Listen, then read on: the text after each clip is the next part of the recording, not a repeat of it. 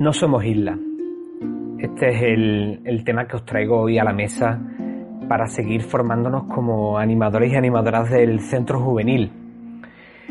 En muchas ocasiones pensamos con facilidad, pensamos con rapidez que somos seres independientes, que somos seres que podemos valernos por nosotros mismos eh, toda la vida, a lo largo de toda nuestra vida y en todo momento.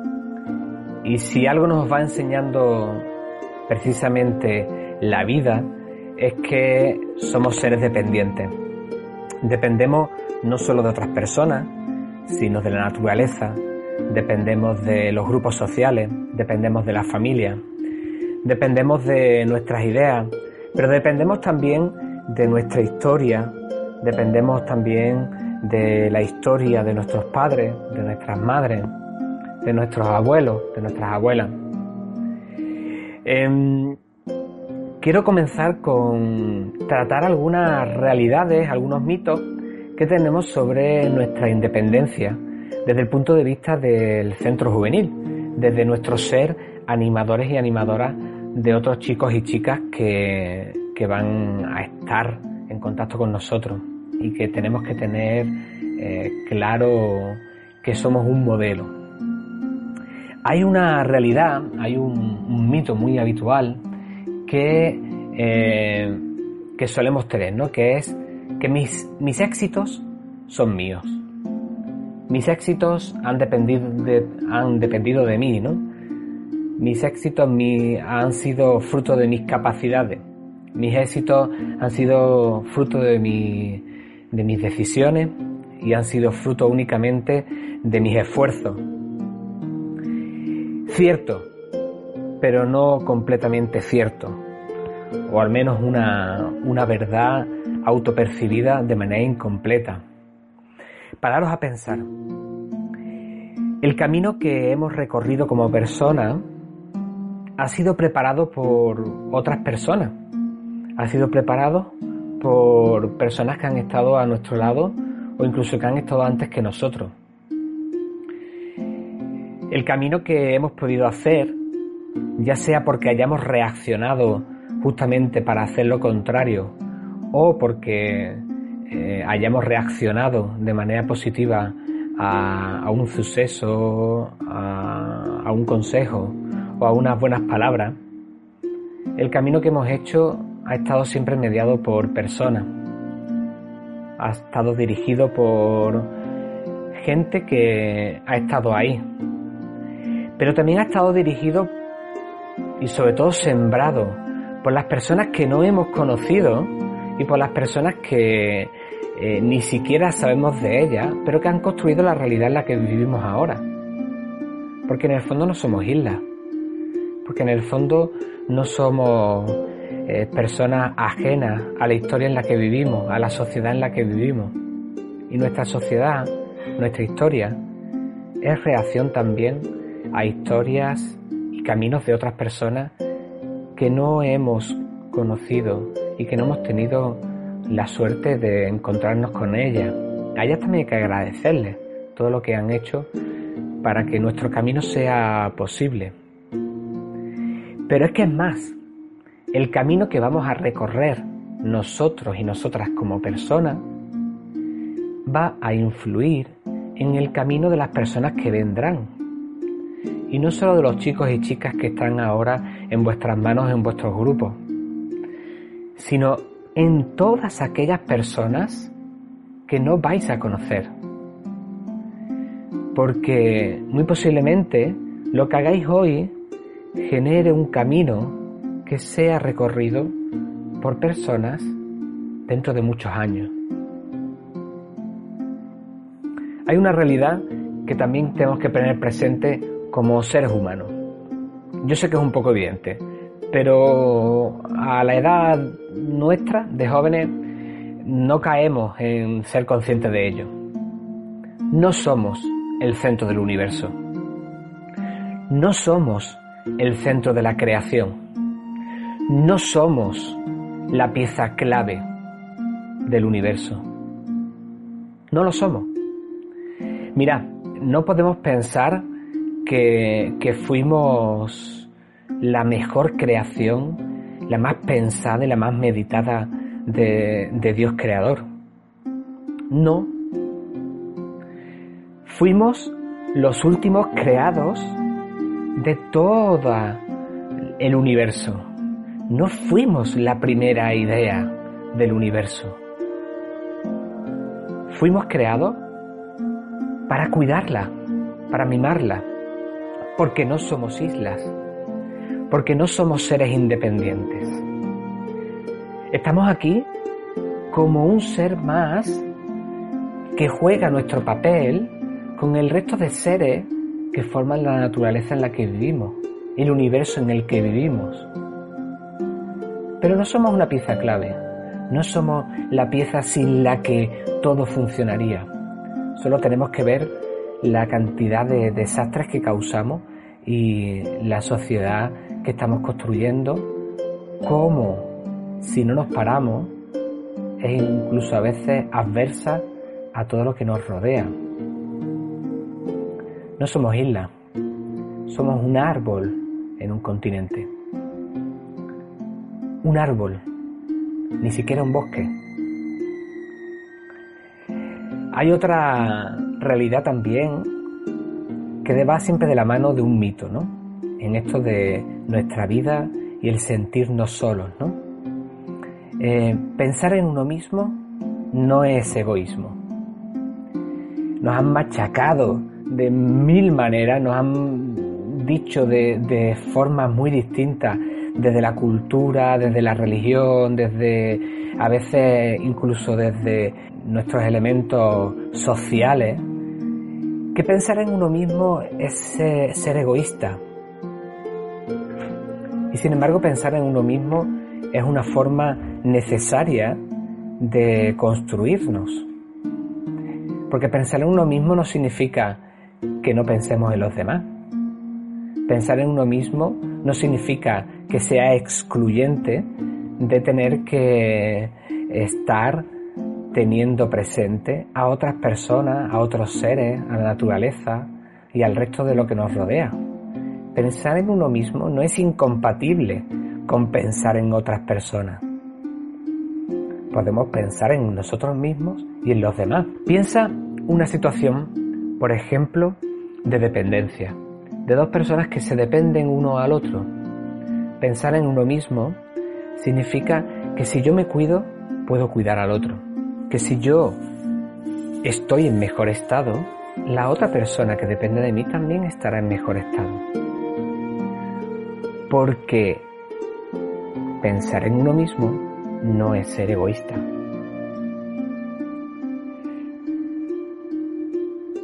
Otra realidad en este concepto de que no somos islas.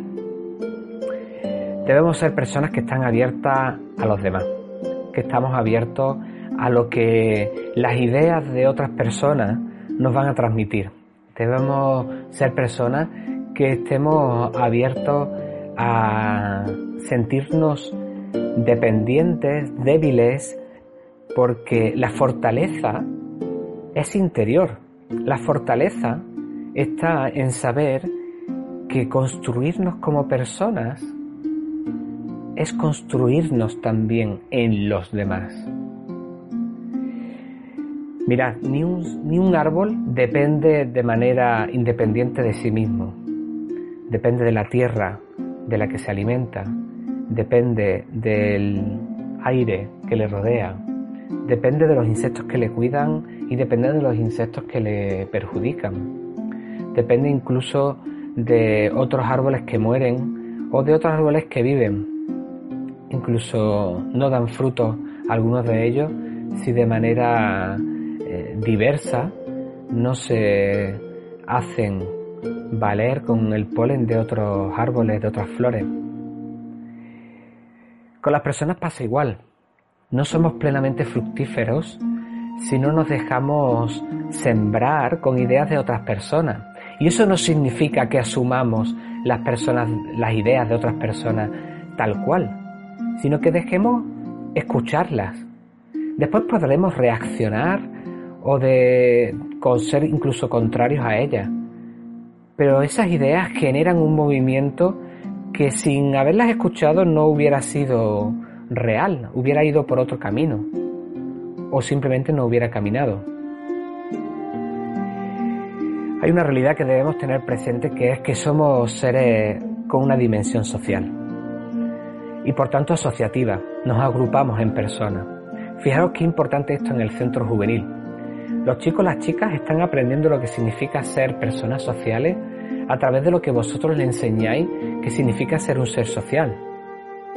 Están aprendiendo de vosotros y de vosotras lo que significa relacionarse con otras personas desde una perspectiva asociativa, de colaboración, de interdependencia, de ayuda mutua, de dar sin recibir, de recibir sin dar, de dejarse bañar, de dejarse eh, empapar por ideas de otro.